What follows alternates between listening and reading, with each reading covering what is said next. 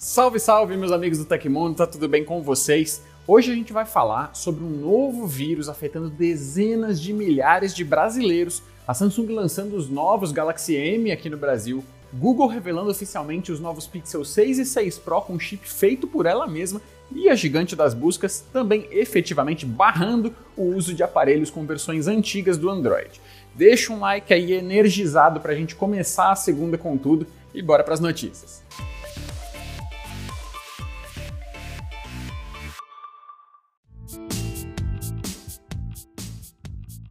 Um novo software malicioso parece ali estar se disseminando na internet e fazendo vítimas em todo o mundo. Ao que indica, o chamado Redline Trojan Stealer se infiltra no sistema operacional do dispositivo e tem acesso ao IP do aparelho localização do usuário e aos programas instalados. Além disso, ele rouba informações sigilosas, como senhas de aplicativos e de cartões. O programa está sendo comercializado em fóruns hackers por 200 dólares, o que dá cerca ali de 1.025 reais na conversão atual. Segundo informações da empresa de segurança digital Mantis, entre os dados divulgados já foram vazadas senhas de mais de 40 mil brasileiros até esse momento. Os dados foram encontrados à venda em um grupo de cybercriminosos no Telegram. A empresa afirma que o vírus se infiltra por meio de táticas de phishing, download de softwares pirateados e por aplicativos não oficiais. Para se proteger, é preciso evitar fazer o download de fontes desconhecidas e redobrar o cuidado com mensagens e e-mails estranhos, por exemplo. Além de roubar dados, o vírus em questão também consegue detalhes sobre o sistema operacional e o computador da vítima. Com isso, os hackers contam com mais informações para aplicarem novos golpes depois. Bom, agora eu tô aqui para lembrar vocês de que a Nescafé Dolce Gusto, conhecida marca de bebidas em cápsulas, lançou um novo sabor de chocolate para você experimentar, o Chocotino Alpino. A gente já conhece o chocolate alpino e toda a qualidade dos produtos Dolce Gusto, então já estava na hora dos dois se juntarem para trazer uma nova opção para sua máquina aí em casa, hein? E eu tô com uma máquina aqui do meu lado para mostrar que de fato ela não só é bonita, como também é bastante prática. Enquanto eu converso com vocês e comento sobre os diferenciais do novo sabor, eu vou preparando aqui um chocolatinho para mim. É tão fácil que se você quiser, você pode fazer a mesma coisa aí na sua casa e servir para sua família sem nem ter que parar de ver o vídeo agora. O chocotino alpino foi criado para adicionar mais um sabor à grande diversidade de opções da Dolce Gusto, que inclui diferentes tipos de cafés, chás, lattes e chocolates. Se você se interessou, saiba que é bem fácil comprar novas cápsulas ou mesmo a máquina no e-commerce da marca. O link está aí embaixo e olha, eu recomendo, hein? É uma delícia. A Samsung anunciou hoje o lançamento no Brasil de dois novos aparelhos da sua família de celulares intermediários com venda exclusiva online e preços reduzidos, inclusive com um desconto especial agora no lançamento. Eles são o Galaxy M32 e M62, ambos com focos em baterias grandes, mas um mais poderoso que o outro em vários outros sentidos. Começando pelo M32, ele vem com o processador MediaTek Helio G80, acompanhado de 6 GB de RAM e 128 de armazenamento expansível via microSD. Ele é o primeiro Galaxy M com NFC, o que permite o uso do Samsung Pay. A tela traz um painel Super AMOLED de 6,4 polegadas com resolução Full HD e a bateria tem 5.000 mAh com carregamento rápido de 25 watts. O sensor de digitais fica no botão de energia na lateral e as cores disponíveis são azul, preto e branco com linhas verticais e uma textura diferenciada com um ar mais espelhado, dando um efeito de prisma na luz. Já o M62 vem com chip Exynos 9825, 8 GB de RAM e também tem NFC e 128 de espaço interno, expansível ainda via microSD. O display é um Super AMOLED Full HD de 6,7 polegadas e o conjunto é alimentado por uma bateria enorme de 7000 mAh, também com carregamento de 25 watts, além do leitor de digitais na lateral. No caso desse aqui, as cores disponíveis são só azul e preto. Ambos têm conjuntos de quatro câmeras traseiras com sensor principal de 64 megapixels, mas no celular menor, os outros sensores são um ultra-wide de 8 megapixels junto com um macro e um sensor de profundidade, os dois com 2 megapixels cada. E no smartphone maior, os tipos de sensores são iguais, mas a resolução sobe para respectivamente 12 e 5 megapixels na ultra-wide no macro e no de profundidade. Agora, no lançamento, ainda até o dia 31 de agosto, os dois aparelhos estão com preço promocional, com o M32 saindo por R$ 2.000 e o M62 por R$ 2.500. Depois disso, os preços oficiais vão subir para R$ 2.400 para o menor aparelho e R$ 3.500 para o maior. Aí só a Samsung sabe quando os valores vão voltar a cair.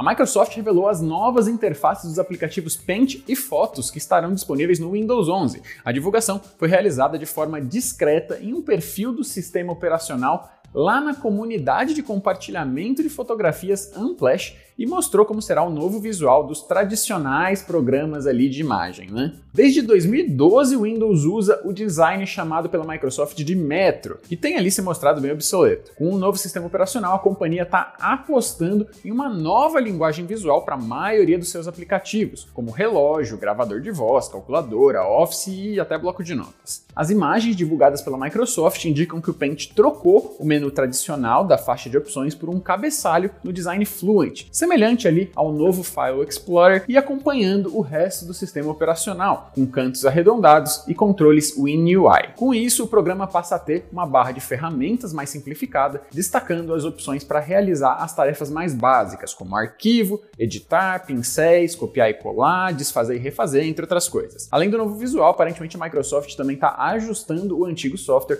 para ser compatível com computadores habilitados para o toque apesar de não existirem por enquanto recursos adicionais anunciados nesse sentido.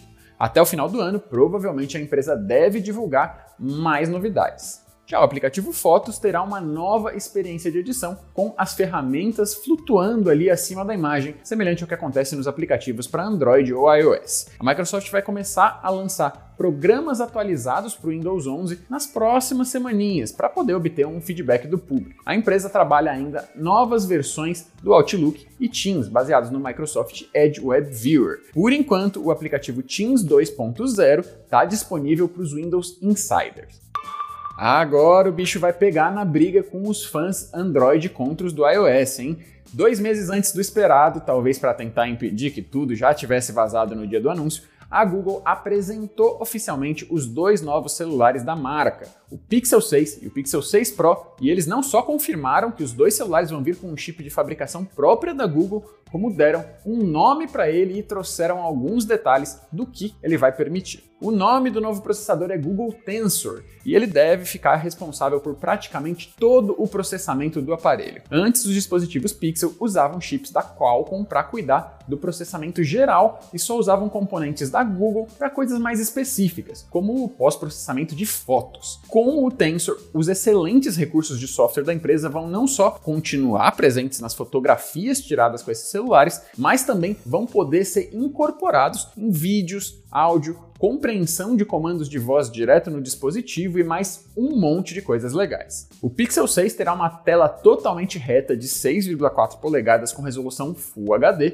e taxa de atualização de 90 Hz, enquanto o modelo Pro terá um display Quad HD com curvas bem pequenas nas beiradas, 6,7 polegadas e uma taxa de atualização de 120 Hz. O tipo exato do painel, quantidades de memórias e tamanhos das baterias ainda não foram revelados. Além disso, com a própria própria CPU disponível para processar mais dados, a Google finalmente está deixando para trás os sensores básicos de 12 megapixels e adotando no Pixel 6 Pro sensores maiores na sua câmera traseira principal e teleobjetiva com um zoom de 4 vezes, além de integrar também uma ultra-wide que aí sim pode ter 12 megapixels. O Pixel 6 menor deve ter os mesmos sensores principal e ultra-wide, mas não terá o de zoom. A Google não deu detalhes sobre especificações mais precisas para essas câmeras ainda. O visual de ambos os aparelhos vai ser bem diferente do que nós já vimos no mercado, com as câmeras em um grande degrau horizontal na traseira, que para mim é ao mesmo tempo parecido e bem diferente do Nexus 6P. Esse visual já vinha aparecendo em algumas renderizações, mas o que a gente não sabia é que tanto a frente quanto a traseira serão em vidro e que a própria Google está garantindo que dessa vez sim o design e acabamento serão dignos de um verdadeiro smartphone top de linha. E tudo isso também deve vir acompanhado das novidades do Android 12 e do seu design Material U, revelados no Google I.O. desse ano,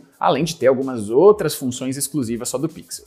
Só que tudo isso a gente só deve ficar sabendo com certeza no lançamento desses novos aparelhos, o que ainda não está marcado, mas deve acontecer até o final de outubro se a tradição for mantida. Já se inscreve aqui no Tecmundo e ativa a opção todas no sininho para não perder as novidades, até porque até lá provavelmente ainda vai vazar muita coisa sobre os celulares e a gente vai trazer as informações mais quentinhas aqui para vocês. E se os novos Pixels foram uma novidade legal da Google, eles também têm notícias ruins para quem tem aparelhos Android muito antigos. A partir do dia 27 de setembro, não será mais possível fazer login em suas contas do YouTube, Gmail e Maps em dispositivos com Android 2.3.7 Gingerbread ou versões anteriores. Ao todo, o sistema operacional é utilizado por mais de 3 bilhões de aparelhos em todo o mundo, de acordo com o vice-presidente de gerenciamento de produtos do Google, Samir Samati. Porém, como as versões afetadas já possuem uma década de existência, a tendência é que um número bem reduzido de usuários seja realmente afetado por essa mudança. Assim que a empresa parar de oferecer suporte para login em dispositivos com contas que executam as versões do Android lançadas antes de dezembro de 2010, o usuário vai começar a receber erros no nome de usuário e senha. Além disso, não poderão ser realizadas operações como adicionar, criar ou remover conta do Google, bem como desconectar a conta de todos os dispositivos facilmente. Para não perder o acesso aos serviços da empresa em seus celulares ou tablets, os usuários devem atualizar os seus dispositivos para as versões mais recentes do sistema operacional o mais rápido possível. Se o seu aparelho não tiver uma atualização oficial para o Android 3.0 ou mais recente disponível oficialmente, ou você vai ter que se aventurar ali pelo mundo das ROMs customizadas, ou então vai ter que trocar de dispositivo mesmo. Aconteceu na história da tecnologia. Em 2 de agosto de 1902, nascia Mina Spiegel Rees, uma das mulheres pioneiras na história da computação. Ela organizou trabalhos sobre alguns dos primeiros computadores, como o Harvard Mark I, e fez várias contribuições importantes no uso de computadores para a solução de problemas de matemática aplicada. Antes de encerrar, vale falar também que logo antes de eu gravar esse episódio, a Motorola anunciou o lançamento do Moto G60S aqui no Brasil. Quem quiser saber todos os detalhes sobre isso, é só conferir a notícia no site do Tecmundo pelo link aí na descrição, beleza? E essas foram as notícias do Hoje no Tecmundo dessa segunda-feira. O programa vai ao ar de segunda a sexta, exceto feriados, sempre no finalzinho do dia. Os links e tempos de todas as notícias que a gente deu aqui estão no comentário fixado no YouTube e na descrição do episódio nas plataformas de áudio. Para quem quiser assinar o programa como um podcast, os links estão na descrição do vídeo. Aqui quem fala é Leonardo Rocha e você pode me encontrar no Twitter e no Instagram pela arroba LeoBRJ. O Paiãozinho tá de folga hoje e amanhã, então amanhã eu tô de volta com mais notícias. Continuem seguros, se vacinem assim que possível. Um abraço para vocês e até amanhã. Falou!